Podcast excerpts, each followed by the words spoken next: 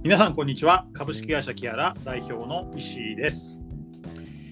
我々はハッカソのコミュニティチーム AI と翻訳のアプリケーションのキアラというのを販売しております。でもともとですねチーム AI で生まれてたんですけれども、我々の会社は、まあ、アプリを作りたいということで、えー、人工知能を使ったアプリ、えー、我々の業界だと自然言語処理というところの中の機械翻訳というカテゴリーになるんですけれども、さまざまな国際問題のコミュニケーションに、えー、使えるようなアプリ、キアラというのを一生懸命今販売しております。今、 Slack のアプリをですね、2年前にサンフランシスコのカンファレンスに間に合わせようということで、一生懸命使っ作って、今、2000社の方々に使っていただいてて、ウェブ開発とかですね、あと各大学の研究とかですね、あとカスタマーサポートなんか使っていただいているということで非常に嬉しいんですけれども、ま、これから人工知能のアプリ、あの、まあ、テックの業界だと API というあのエンジニアさんが使うようなものもこれから増やしていきたいということで、まあ、日々の会話ですね、さまざまなワークプレイスで皆さんもパンデミックの中働かれていると思いますけれども、我々はまずその中の国際的な、まあ、言語の壁というものを取り払って、でその先にあるもっとコラボレーションが発展するような AI のラインナップというのを増やしていきたいなと思っています。はい、ということで今日は、えー、素敵な新メンバーですね、あかねさんがちょうど1ヶ月半ぐらい前に入りまして、今すごく活躍していただいているので、あかねさんがですね、今、えー、ラテンアメリカにいらっしゃって、国際結婚もされてということで、えー、私も昔イタリアで駐在で働いてましたので、その辺の話をまずは自己紹介含めてしようかなと思います。あかねさん、こんにちは。こんにちは。どうも。あの今日このポッドキャスティング、まあ、試験的に始めようということで来ていただきました。はい、ありがとうございます。よろしくお願いします。はい。そうですね。あの私の本受験紹介が終わったので、あの簡単にですね、あかねさんがどんなお仕事をされて、どんな環境で今いらっしゃるのかということを教えていただけますか？はい。えっ、ー、と橋本茜と申します。今、えっ、ー、と南米のえっ、ー、とチリという国でえっ、とフリーランスでパブリシストとしてえっ、と働いています。でえっと南米のチリっていうと皆さんあのご想像がつくかつかないかわからないですけどあの細長いですね縦に細長いあの国です。えっと南米大陸のえっと左側の縁にですねえっと縦に長く位置している国の首都のサンティアゴというところに、えーと、国際結婚を機にあの移住をしてきて今ちょうど1年半ぐらいになります。で、えっとまあ、なんで私がここにたどり着いたかっていうところを簡単にお話をさせていただくと、えっと、もともと私はあの演劇というかあのエンターテインメント演者としてまずあの人生で あのキャリアを積んでいきたいとあの思っていた時期があって10代と、まあ、20代の若い時にあの劇団四季というミュージカルのあの団体で、えっと、少しミュージカル女優をしていましたダンサーとして働いていました。でその後あの対談をして、えーと、今後何をしていこうかなって思った時に、まあ、ご縁があってちょうど広告業界にあの興味を持ってでまたかつご縁もあってあの都内の、えーと、広告代理店に入社することができるようになってで、えーと、24歳の時に、えー、と東京で会社員としてまず働き始めました。でその、えっと、会社員時代に、えっと、大手企業さんのプロモーションケーションの問題を解決するっていうようなことを、えーと、たくさんやらせていただいて、まあ、ネクストキャリアを30代に入って考えた時にあのたまたま意図せず今の夫である、えーと、夫はまあモロッコ人モロッコ出身でチリに住んでいるという、まあ、外国人だったんですけど、えーと、今の夫にちょうど出会いまして、えー、と割と意図せず国際結婚ということをすることになりであの拠点をどうするかという決断をあの迫られた時に、まあ、当時の2年前の私は一旦チリに行ってみようというふうに決断をしました。であのチリに来て、えーと今まで会社員時代にま得てきたあの知見だとか経験だとかナレッジだとかっていうところをあのどうにかこうにか日本のあの企業、まあ、世界の企業にあの還元していけないかなっていうところでフリーランスでやっていこうというふうに決意をして今あの走り出しスタートダッシュで1年半っていう感じです。ありがとうございます。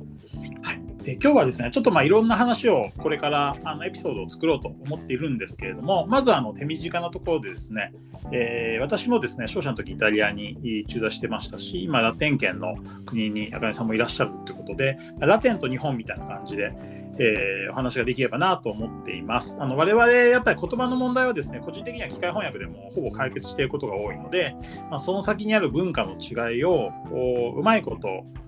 まあ、文化を衝突しないで、えー、文化のコラボレーションできればすごく世界は発展するのかなと思ってるんですけれども、えー、イタリアの3年はですね、えー、結構日本の商社に勤めてて、まあ、デリバリーをプッシュしたり新規事業を開発したり開拓したりっていうことで新しいビジネスを仕掛けるのはすごく楽しかったんですけれども、なかなかですね物が出てこないとかクレームを受け付けないとかなんかこうやっぱり日本人特有のきっちりとした性格がまあ日本の商社がブリッジになってですねよくあるまあ本当ミラノに住んでる人あるあるなんですけどこう日本人のお客さんとイタリア人の間でサンドイッチになってですね メンタルがやられそうになるっていうことで、僕やってたのは、イタリア人と話す時はイタリア人っぽくなって、えー、日本人と話す時は日本人になって、うん、えー、日本人には100回ぐらい謝るんですけど、うん、イタリア人にはいや日本ってこうなんだよねっていう感じでやってた。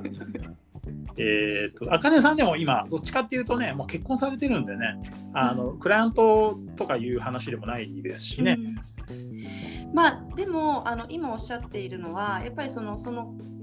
言葉っていうものにあの裏付けられたなんていうかこう国民性とか、まあ、人それぞれなんですけどこうざっくり分けていった時の国民性みたいな話で言うと、うん、あの私は、まあ、夫が、えっと、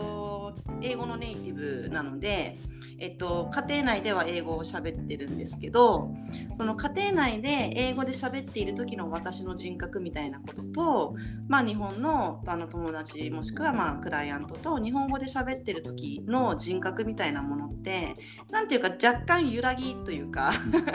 あの、ね、差があるなっていうのは感じますっていうのがやっぱりこう思考のベースってやっぱ語学というか言言語だと思ってるんで英語で喋ろうとしてる時のこうロジックの組み方と、うん、日本語で話をして こうクライアントをね説得する時のやっぱ話の組み立て方ってやっぱ全然こうアプローチが違うのでなんかそこはちょっと若干こう多重人格じゃないですけどこの自分の中での多面性みたいなのを感じることが、うん、あの結婚して増えましたね。その一つの言葉を使ってる時代に比べて今すごく増えました。そうですね。うん、あのそうだな、ちょっとその話もなんかいろいろマニアックに膨らませたいんだけど、僕最近気づいたのが、うん、日本語で喋る時って複数国を経験した方も少ないので、もっとこう面白い分かりやすい話がいいのかなと思うんですけど、うん、なんだろうな。まあ、やっぱりその国の素晴らしさっていうのをね学ぶといいと思うんですよね。やっぱイタリアはやっぱおおらかさと、あとものづくりにかける情熱と、あとは、まあ、いややっぱパ一言でまとめるとパッションってことだと思うんですよ。それが恋愛に働いた時は、うん、えー、ものすごくロマンチックな恋愛をできるし、はい、人によってはそれがロマンチックになりすぎちゃってっていう人もいるんですけど あのあと85歳ぐらいなのにロマンチックになり続けた人がね。まあ、いわゆるヨーロッパはねやっぱそういう恋愛のコンセプトはやっぱ違うかなと思うんですけど、まあでもチリもやっぱそうですね。その比較の問題でもないですけどやっぱり日本と比べていくと家族とか恋人とかなんかただの一コンシェルジュみたいななんかその一カーワーカーに対するところもやっぱり情熱的であのチリ人はあのミミアモール。ミアモール。ミアモール。ですね、ミアモールであのスペイン語圏で使われるんですけどあの普通は、えっと、ノビアノビオあと恋人に使う言葉ラブなんですね。ススイートハートってことなんですけどチリ人誰にでも使うんですよ。あのグラシアスミアモールっていうのがもう結構一個の言葉であのタクシードライバーとかにも降りるときにグラシアスミアモールって言ってもうマイラブ伝えちゃうみたいなところでなんかそういう意味で言うとやっぱなんていうんですかね。あの他者に対してこう愛情を伝えるこう情熱は強いのかなっていうのはなんか言葉だけ見ててもね、うん、思いますけど。そうですね。僕もちょっとキリスト教についてすごく、まあ、分析的にコメントできる立場にもなくて仏教徒ですしね、うん。あんまり間違ったことを言うと怒られますけどやっぱりこう、僕がそうだなミラノは3年だったんですよ。その後通販の仕事であの、うん。3ヶ月滞在したローマンね。やっぱバ,、はい。バチカンっていうすごく僕の好きなところがあって。あすごく厳かであの、うん。これがそのキリスト教の発祥のねももっと言うとローママ帝国っていうのはこういうっていうのはあるんですけどなんかやっぱりカソリックってやっぱそう博愛みたいなのすごく強いなと思うのでまあ例えば道の、まあ、車椅子の方とかねあの歩いてる時の対応とかあといろんななんていうのかな。まあやっぱりホームレスの方にお金をあげたりってみんなしてますし。あとまあヨーロッパでいうとね国によってやっぱり移民の政策が違うのであの結構北アフリカからボートでシチリア島に逃げてくる人とかをこう無条件にも受け入れてるんですよね。これ国によってはすごくボーダーあのボーダーシャットダウンとかやるんですけどイタリアってすごくいいところはそういうところかなと思うので話がそれちゃったんですけど恋愛の話から。なんかこううん。まああのもしかしたらその男同士っていうののラブっていうのもあるのかなと思いますね。うん。うんそうですね。あのすごいやっぱ寛容ですよ他者に対して、うあのんいい意味で緩いんです。なんかその表裏一体うでん。他人に対して厳しくないからまあどんなことがあってもこうまあいまあいっかみたいな。ビジネスでもあのちょっとしたミスみたいなね日常生活で起こるちょっとしたミスみたいなことにも、まあ、比較的かんやっぱ寛容、まあ、それがキリスト教というあのここちらもカトリックなのでかなり敬虔なカトリックの国なので、あのそういうところに基づいているのかラテンのなんとかなるさっていうケセラセラなこうマインドなのか、どっちもの融合の形なのか。そうですねだからまあちょっとラテンアメリカ行ったことないんですけど僕その前に駐在してたのはロンドンだったんでねロンドンとミラノの雰囲気の違いというのは明らかかなと思います。うんヨーロッパってやっぱ北と南全然違うんで、うん、なんていうのかな。でも、すごくおおらかに仕事してるのに、儲かってる会社がね、例えば僕らの関係だとプラダとかね、あとはグッチグループっていうのも、えー、と当時僕駐在してた6000億ぐらいのね巨大なビジネスコングロマリットなんですけどそういうのもあるしあとサッカーもね僕駐在してた2006年ワールドカップに優優勝しましたしね。うん。おおらかなんだけど世界を取るっていうのはうん。結構ラテンの僕の考えでは個人技とうん。あとは集中力。うん遊んでる時と真剣な時のギャップが半端ないみたいなのすごくあると思うんですよね。はいこれはどうですかね？そちらだと。あもうまあ、まあ、特にまあ今ねサッカーの話出ましたけど、うんチリもねもうサッカー強なんであのアルゼンチンとのあの親善時代とかねワールドカップ予選とかあると、まあもうほとんど人働いてないですね その日は。そうっすね。あの、うんイタリアもその世界チャンピオン取った日、うん翌々翌日ぐらいまで誰も働いてなかったですね。本当にサッカー大好きもうサッカー命かけてうんやってますね。それぐらいかな。なんかたまにゴルフとかね、テニスで、うんあのチリ人最近勝ってるみたいですけど、うんやっぱなんか国民が盛り上がるみたいな、みんなが幸せになるスポーツとかってそう一個ね団結するものってなるともうチリはがぜんサッカーか、うんめっちゃバーベキューが好きです。あバーベキュー、肉が美味しくないですか？南米だと。肉が美味しいんですよ。ねあのアルプスの方のはいはい。あの寒いところにいる、まあ、ペルあのアルゼンチンビーフとかね。あのお肉がすっごい美味しいのとやっぱワイン美味しいので安くて。もうしょっちゅう朝ド朝ドしてますね。朝ドっていうのがバーベキューのバーベキューです。あはい。なんか結構本当大きな塊肉を3時間4時間かけてうん。なんかこうあいいぶり焼くみたいな感じ。なんかこう、うん。すごい強い火でガンガン焼くっていうよりかは大きい塊肉をもうす炭火っていうんですかね。もうほぼ消えてるみたいな炭でこう蓋をしてこう蒸し焼くみたいなや焼き方でもう延々とやってますね休日に。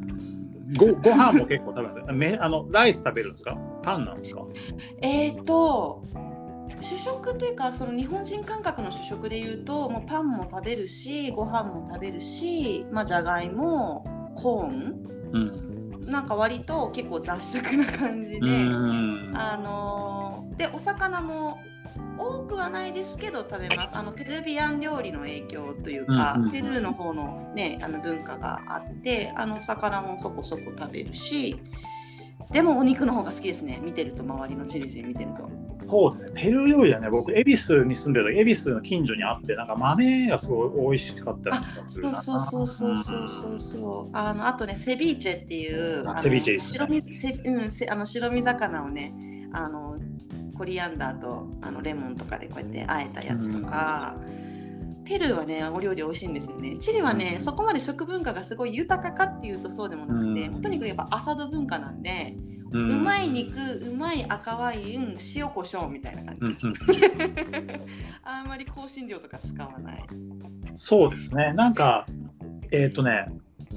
そうですね。あの学芸大学にすごく美味しいペルー料理の店があって、そこのオーナーさんはどっちかっていうとバルセロナとかでも働いてたし、あと LA のトーランスってところで働いて、すごく国際派の方で、うん。まあ、どなたかのシェフの2世だと思うんですけどね。はあその方がおっしゃってたのが、まあ、最終的にペルーにたどり着いて、ペルー料理を研究してとかおっしゃってたんです。なんか南米と違うアルゼンチンとかも肉の質で勝負っていうのがあるらしくて、だからペルーはそれをなんかクリエイティブに発展させるみたいなのが、どっちかというと南米でペルーに集中してるみたいなことを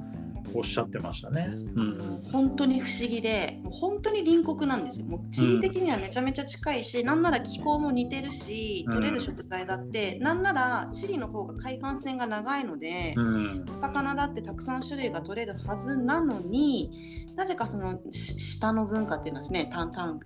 こう美味しいものを開発しようとか美味しいレシピを作っていこうみたいなマインドってどう発展してったのかなって不思議なぐらいうん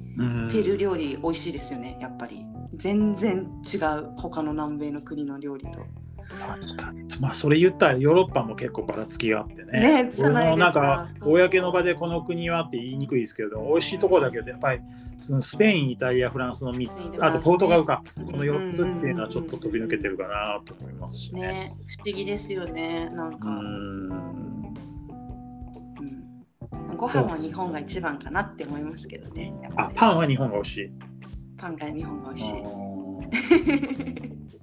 パン、パン、うん、男ってパンほとんどなんか興味ない人が多いんじゃないかな。と思うんで、本当うちの奥さんとかもね、うん、なんかパンに詳しいし、なんか人によってこう、さで電車で30分かけてパンを買いに行く主婦がいるらしいって聞いてびっくりしたんですけど、最近ね盛り上がってますよね。パン食パンとかねだけとかでも、うん、日本はプレミアムパンはすごく今、うん。ね、あの東京だと流行ってるかなと思います、パンいやいや買いました。いや、なんかちょっと話が尽きないんで、ちょっとこの辺でですね、あの一旦イントロにして、まあ、いろんな側面でですね、あかねさんとは話がしたいなと思うんですけど、まあ、国際文化を軸に、まあ、お互いにね、僕もアパレルとかインターネットの話はできると思いますし、あのどっちかというと、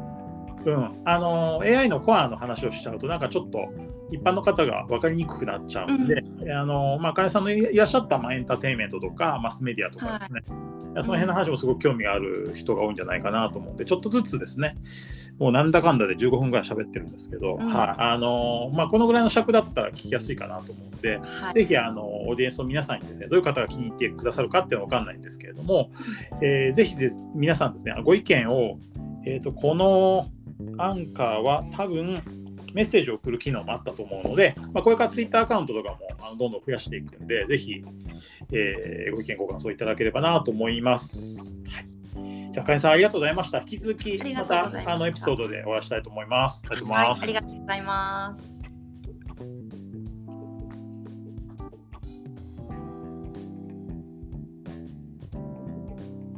いやー、本当楽でいいでしょ、ポッドキャスティングって。すごいでこれ